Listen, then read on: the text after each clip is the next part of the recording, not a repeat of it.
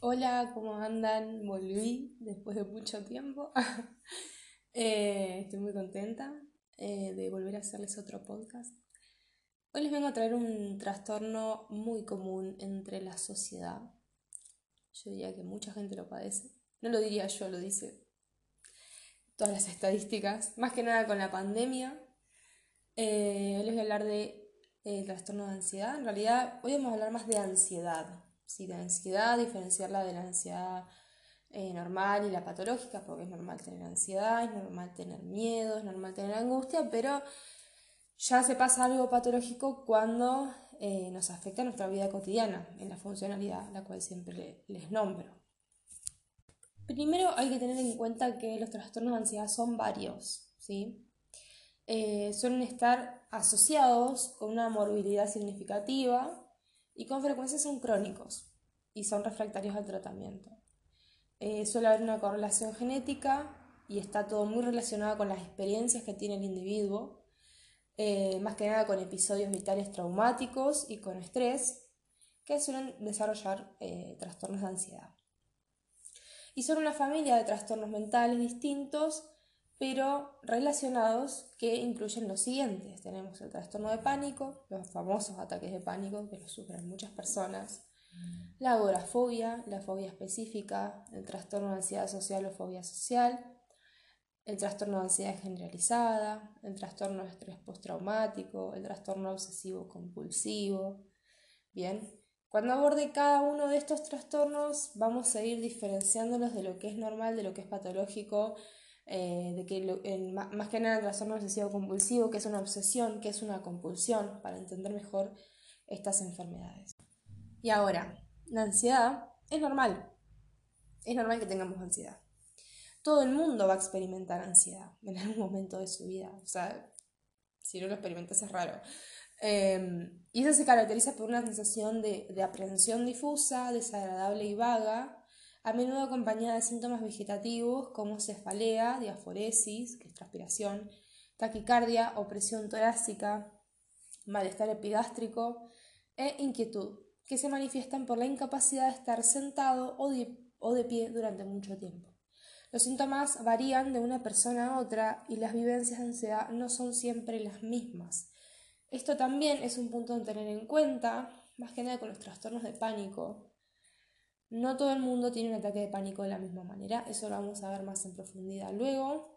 Es más, hasta tengo, tengo planes lindos con los trastornos de ansiedad. Eh, creo que voy a hacer un par de entrevistas a personas que los padecen para que ustedes los puedan entender mejor y vean la diferencia eh, de manifestaciones entre ellos. Y para tratar de definir la ansiedad deberíamos diferenciarla del miedo. la ansiedad es una señal de alerta te advierte de un peligro inminente y permite que la persona se adapte y tome medidas para afrontar la amenaza. En cambio, el miedo es una señal de alerta análoga, pero debe diferenciarse de la ansiedad. ¿Por qué? Porque la ansiedad es una respuesta a una amenaza conocida externa, definida o no conflictiva, y la segunda una después de una amenaza desconocida, interna, vaga o conflictiva. O sea, el miedo es una reacción frente a lo conocido y la ansiedad frente a lo desconocido. Bueno, después tenemos manifestaciones de ansiedad como diarrea, epigastralgia, que te duele la boca del estómago, hiperhidrosis, que te transpiren mucho las manos y los pies, hiperreflexia, o sea, tener los reflejos más ahí, al toque roque, estar inquieto, que se te dilaten las pupilas, palpitaciones, o sea, sentir cómo te palpita el corazón, que se te duerman las extremidades, hacer mucho pis o la quiuria, retraso en el inicio de la micción, o sea, que te cueste hacer pis, urgencia miccional, que tengas ganas urgentes de ir al baño, síncope, que te puedas desmayar, taquicardia, que te lata muy fuerte el corazón, o sea, que la frecuencia cardíaca te suba, que tiembles, que tengas vértigo, mareos. Pero bien, la ansiedad, entonces, ¿es adaptativa? Sí. Tanto la ansiedad como el miedo son señales de, alerta y actúan como advertencia de una amenaza interna y externa. Para conceptualizarnos la ansiedad como una respuesta normal y adaptativa que puede salvar la vida y que advierte sobre amenazas de daño corporal, de dolor, de indefensión, posible maltrato o frustración de necesidades corporales o sociales, sobre la separación de seres queridos, acerca de una amenaza contra el propio bienestar o el éxito. Lo que hace es impulsar al individuo a, tomar medidas necesarias para impedir la amenaza o reducir sus consecuencias. Esta preparación está acompañada por un incremento de la actividad somática y autónoma controlada por la interacción de los sistemas nerviosos simpático y parasimpático. Por lo tanto, la ansiedad evita negativas al alertar al individuo que ejecute ciertas acciones a fin de eludir un peligro. Entonces, la ansiedad históricamente nos enseña a eludir el peligro. ¿sí? Por ejemplo, vamos a poner un ejemplo del mundo de los animales. Bueno, nosotros también somos animales, pero ponele un jabalí, esto lo vi en un documental y está muy piola, porque lo explica, me encantó. Em, era un jabalí y un león. Y el león claramente se va a comer el jabalí porque mide 40.000 metros más que un jabalí, lo muerde un poquito y ya está muerto, ¿no? Entonces el jabalí sabe que el león es una amenaza. Y ahí el jabalí eh, lo que hace es activar eh, su sistema nervioso simpático y parasimpático, que son los que median la ansiedad, o sea, va a tener ansiedad, también va a tener miedo. Entonces van a empezar a activar una serie de, cascadas, de, bueno, todos los síntomas estos que yo les dije. ¿Por qué? Porque, ponele, la taquicardia sirve para aumentar la frecuencia cardíaca y que puedas correr más rápido, por ejemplo, como que todos los sistemas que no son necesarios, como por ejemplo la piel, vieron que la piel se pone blanca por ahí cuando tenemos ansiedad, eh, la piel, la digestión. La digestión se frena cuando tenemos ansiedad, por eso también tenemos epigastralgia. Lo mismo que el PIS, por eso hay mucha gente que, tiene ansiedad o que está pasando por un momento eh, como así de amenaza, se hace PIS. ¿Por qué? Porque el sistema empieza a priorizar el cerebro, el corazón y los músculos para correr y salir de esa amenaza. ¿Entienden a lo que voy? Entonces, la ansiedad históricamente sí es adaptativa, nos sirve para sobrevivir, por así decirlo. Pero bueno, después cuando se hace patológica ya es otra cosa, obvio. Y ahora metiéndonos un poco con el estrés y la ansiedad, que el estrés es un factor desencadenante de ansiedad, tenemos que tener en cuenta que la percepción de un acontecimiento como estresante va a depender de la naturaleza del acontecimiento y de los recursos que el individuo tenga, de sus defensas psicológicas y sus mecanismos de afrontamiento. ¿sí? Para todos no va a ser lo mismo, eh, me expresé mal, eh, no nos va a dar ansiedad lo mismo que a una persona le da ansiedad, o sea, cada uno vive las cosas de diferente manera por justamente lo que acabo de decir, porque tenemos otro tipo de defensas, porque aprendimos otro tipo de cosas y tenemos diferentes herramientas. El estrés aplica al yo, que es una abstracción colectiva del proceso en virtud del cual un individuo percibe, piensa y actúa según los acontecimientos externos o los impulsos internos. Un individuo cuyo yo funciona de manera adecuada está en equilibrio adaptativo con los mundos externo e interno. Si esto no funciona, el desequilibrio resultante se prolonga lo suficiente y el individuo experimenta ansiedad crónica. Dentro de los síntomas de ansiedad, eh, podemos hacer como unos, una definición general, pero cada trastorno de ansiedad tiene sus diferentes cosas, que después las vamos a ver. La experiencia de ansiedad tiene dos componentes. Eh, primero, la conciencia de las sensaciones fisiológicas, o sea, sentir palpitaciones, que estás transpirando, etcétera, que no sé, que te querés hacer pis era de estar nervioso o asustado. O sea, sentimos el cuerpo que se está adaptando y también sentimos la mente que nos está diciendo esto es una amenaza, estoy nervioso, tengo miedo, no sé qué va a pasar, etc. Un sentimiento de vergüenza puede aumentar la ansiedad, como por ejemplo los demás se darán cuenta que estoy asustado. Además de los efectos motores y viscerales, o sea, de los órganos, la ansiedad afecta el pensamiento, percepción y aprendizaje. O sea, no solo va a afectar todo lo que es biológico, que yo le dije, los músculos, la vejiga, el corazón, el cerebro, no, también eh, va a afectar nuestra forma de percibir las cosas y de pensar.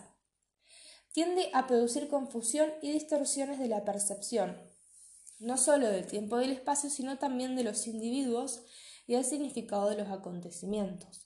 Por eso es bastante común que eh, las personas con, con, ansiedad, no sé, qué sé yo, se sienten observadas y empiezan a crear en su cabeza un circuito de pensamientos cíclico en que no, porque está pensando, porque qué hice, porque habré hecho algo, tengo algo mal puesto, me habré puesto mal la remera, y empiezan a hacer todos una, una, unos pensamientos que no van a ningún lado. Eh, entonces, estas distorsiones van a poder interferir con el aprendizaje y deteriorar la concentración y la memoria, así como la capacidad para relacionar un ítem con otro, es decir, para establecer asociaciones. Un aspecto importante de las emociones es su efecto sobre la selectividad de la atención. Los individuos ansiosos probablemente seleccionan ciertas cosas de su entorno y obvian otras en su esfuerzo por justificar su consideración de que la situación causa miedo. O sea, se enfocan en solo una cosa y no ven el, entorno que los rodea. O sea, solo se enfocan en esa persona que los mira y por ahí nada que ver, estaba, mirando para otro lado. Em, y seleccionan esa información y crean ahí un montón de pensamientos que les generan un montón de ansiedad, les pueden dar un ataque de pánico, etc. Eh, si justifican de manera falsa su temor, aumentan la ansiedad por la respuesta selectiva y establecen un círculo vicioso de ansiedad, bueno, esto que le estaba diciendo recién, percepción distorsionada y aumento de la ansiedad. Si se tranquilizan a sí mismos mediante el pensamiento selectivo, puede reducirse, eh, puede reducirse la ansiedad eh, adecuadamente y hay que cuidarse de tomar las precauciones necesarias. Y ahora hablando más en específico de lo que es la ansiedad patológica, un trastorno de ansiedad, como yo ya les dije al principio, los trastornos de ansiedad son uno de los grupos más frecuentes de trastornos psiquiátricos y las mujeres son más propensas que los varones a padecerlos. La prevalencia de los trastornos de ansiedad se reduce en los niveles socioeconómicos también. Después eh, hay teorías psicológicas. Tenemos la teoría psicoanalítica, que dijo Freud, eh, que dice que la ansiedad se considera el resultado de un conflicto psíquico entre los deseos sexuales y agresivos inconscientes y las correspondientes amenazas del super yo o la realidad externa. En respuesta a esta señal, el yo movilizaba, movilizaba mecanismos de defensa para evitar que pensamientos y sentimientos inaceptables afloraran al, consciente. Según él, es la ansiedad la que produce represión y no la represión la que produce ansiedad. Lo que hace esta teoría no es sacar el trastorno de ansiedad, sino aprender a entender la ansiedad y comprender su raíz para desterrarla. Los psicofármacos pueden mejorar la sintomatología, pero no abordan la causa vital de la ansiedad. Totalmente de acuerdo, señor Freud. ¿Por qué? Porque los psicofármacos sí, bueno, te van a callar ahí los síntomas por ahí, pero si vos no tratás la causa de la ansiedad o no tratás cómo manejar tu ansiedad, porque hay gente que prefiere la, terapia psicoanalítica o la cognitivo-conductual. La cognitivo-conductual te ayuda un poco más a, manejar los síntomas y a aprender a qué hacer. Y la psicoanalítica ve la raíz del problema, porque Freud hacía eso, veía la raíz del problema de todo. Em, pero bueno, eso depende a, a, quién le sirva. Pero obviamente psicofármacos más terapia, un solo corazón. Después tenemos la teoría conductual. Em, la que les decía recién, la cognitivo-conductual. Postulan que es una respuesta condicionada a un estímulo ambiental específico. En el modelo de condicionamiento clásico, por ejemplo, una niña que siente ansiedad a ver a su padre abusivo, que es la causa, en la generalización, un niño no se pondría ansioso por limitar a sus padres ansiosos. O sea, si no lo entendieron, porque yo lo tuve que volver a leer para entenderlo. Eh, básicamente dice que la ansiedad obviamente nos las causa un estímulo. Pero yo creo que ese estímulo viene de algo más profundo también. Es que, oh, como decía lo del padre abusivo, o sea, cuando veas una persona abusiva o alguien que te recuerda a un padre, probablemente tengas ansiedad o tengas miedo, etcétera, quieras salir corriendo. Bueno, después esta teoría media flashera, no sé qué onda, teorías existenciales se llama. Em, en estas teorías no hay un estímulo identificable para una sensación de ansiedad crónica. Los individuos van a experimentar sentimientos de vivir en un universo sin sentido. La ansiedad es una respuesta al vacío que perciben en la existencia sin sentido. Bueno, puede ser también. Pero no sé, me quedo con las dos anteriores. Y bueno, después ya vienen todas las teorías que son más biológicas, sino del cuerpo, de los sistemas nerviosos. Tenemos la del sistema nervioso autónomo eh, en donde se produce una estimulación del mismo y esto produce ciertos síntomas cardiovasculares, taquicardia, musculares, dolor de cabeza, gastrointestinales, diarrea, respiratorios, la taquipnea que te aumenta, respiras más rápido, como que te hiperventilás. El sistema nervioso autónomo de algunos pacientes con ansiedad, en especial los que tienen pánico, muestran un aumento del tono simpático y se adaptan con lentitud a los estímulos repetidos y responden excesivamente a los estímulos moderados. Después tenemos la teoría de los neurotransmisores y esto justificaría bastante los, medicamentos que se utilizan para tratar la ansiedad, que eh, los, tres neurotransmisores más implicados son la noradrenalina, la serotonina y eh, los GABA. Después tenemos el eje hipotálamo hipofisario suprarrenal. Eh, les explico rápidamente, el hipotálamo y la hipófisis regulan nuestras hormonas em, y, se, correlacionan con diferentes órganos. Eh, o sea, ese mismo órgano se correlaciona con muchos otros. Adentro tienen células que liberan eh, precursores de hormonas para estimular, bueno, es un quilombo. Pero bueno, en el eje hipotálamo hipofisario suprarrenal, la glándula suprarrenal está arriba de los riñones, tienen como un sombrerito. Bueno, esa es la glándula suprarrenal. Eh, produce cortisol, andrógenos, catecolaminas, cosas así. Entonces, lo que dice en esta teoría es que el estrés aumenta la producción de cortisol. El cortisol es la hormona del estrés. La secreción excesiva y sostenida puede tener efectos adversos graves como hipertensión, osteoporosis, inmunodepresión, resistencia a la insulina, dislipidemia, falta de coagulación y aterosclerosis. Se ha demostrado alteraciones en este eje en el trastorno de estrés postraumático y en el trastorno de pánico, eh, un aplanamiento en la respuesta de corticotropina a la hormona liberadora de corticotropina. O sea, como que no lo puede estimular el propio hipotálamo, sino que lo produce más la suprarrenal. Creo que entendí eso. Bueno, ahora lo mismo, la hormona liberada de corticotropina, cortisol, las concentraciones de hormona liberadora de corticotropina, CRH, se incrementan en el estrés, lo que activa el eje anteriormente nombrado, el hipotálamo hipofisario suprarrenal, y aumenta la liberación de cortisol y de dehidroepiandrosterona. Dios, qué nombres de mierda. La CRH también inhibe diversas funciones neurodegenerativas, como la ingestión de alimentos, la actividad sexual y los sistemas endocrinos del crecimiento y la reproducción. Por eso puede que no tengas hambre o puede que no, no tengas ganas de tener relaciones sexuales, etc. Después tenemos la serotonina, el estrés agudo, por eso se usan mucho los inhibidores selectivos de la recaptación de serotonina, que son antidepresivos, que son los de primera línea para tratar la ansiedad. En el estrés agudo, la serotonina aumenta el recambio. No, el estrés agudo aumenta el recambio de serotonina en diferentes partes del cuerpo. Dar inhibidores selectivos de la recaptación, IRS, inhibiría el neurotransmisor y aliviaría los efectos eh, ansiogénicos. Después tenemos los GABA, eh, la importancia está respaldada en la eficacia indiscutible de las benzodiazepinas en la ansiedad, como el clona, que potencian este neurotransmisor y bajan la ansiedad. El alprazolam y el clonazepam son los más efectivos para los trastornos de pánico. Ojo, generan adicción. Eh, entonces lo que suelen hacer, eh, como los antidepresivos tardan aproximadamente de 2, 10 días a 4 semanas, un poco más en hacer efecto, te dan tratamiento con clonazepam a corto plazo, 10 días, ponele, para que no tengas tanta ansiedad. Y después eso te lo van sacando y te dejan el antidepresivo. Y quizás te dejen el clonazepam si lo necesitas para emergencias o para lo que el psiquiatra considere.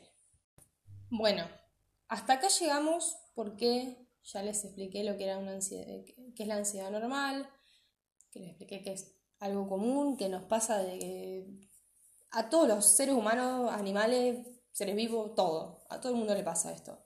Porque siempre hay peligros. También que los peligros que tenemos ahora eh, ya no son que venga un elefante y nos pise o no sé, que un león nos mate. Eh, porque claramente vivimos la mayoría en ciudad, bueno, igual en áreas de campo tampoco suelen pasar estas cosas.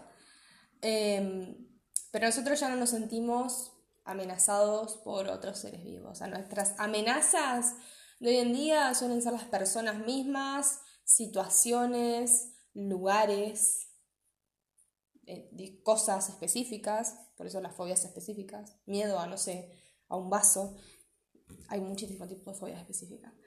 Em, entonces, obviamente la ansiedad fue mutando. Antes nos daba miedo un león y ahora claramente nos da miedo eh, una persona a veces. O una, bueno, lo que ya les dije. Así que bueno, vamos a llegar hasta acá. Me gustaría que se queden con el concepto de, de que es normal sentir ansiedad, pero hay que buscar ayuda cuando vemos que nos está afectando para ir a un lugar, para ir a trabajar, para ir a la facu, para estudiar o lo que sea que hagas en tu vida cotidiana, eh, que te hagan cerrarte, que te hagan no salir, evadir situaciones, por la misma ansiedad, el mismo miedo, eh, etc. Así que bueno, los dejo. Voy a seguir grabando en otro podcast, me voy a seguir grabando todos seguidos y los voy a subir todos seguidos para que sean cortitos y más o menos tengan ustedes como ahí un pantallazo de lo que son cada trastorno. Pero bueno, les mando un besito y nos vemos en el otro podcast.